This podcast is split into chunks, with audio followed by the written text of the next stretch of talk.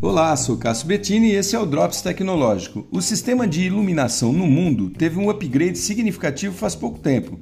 Depois de aproximadamente 120 anos da descoberta da lâmpada incandescente, surgiram as lâmpadas de LED, que revolucionou o mercado, pois são mais seguras, mais econômicas, mais potentes e mais duráveis que suas antecessoras.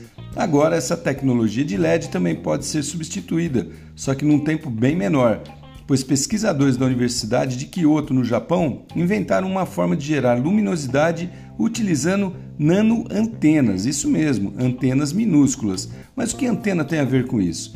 Eles descobriram em seus estudos que as nanoantenas, além de serem excelentes para a detecção de vários tipos de partículas, elas também emitem luz e a partir daí conseguiram desenvolver uma técnica que permite controlar essa luz para que possamos utilizar no nosso dia a dia como as lâmpadas que a gente conhece e também de forma mais potente, mais barata e mais durável que as de LED. Então pode aguardar aí que em breve aparecerão muitas novidades sobre esse tipo de lâmpada no mercado.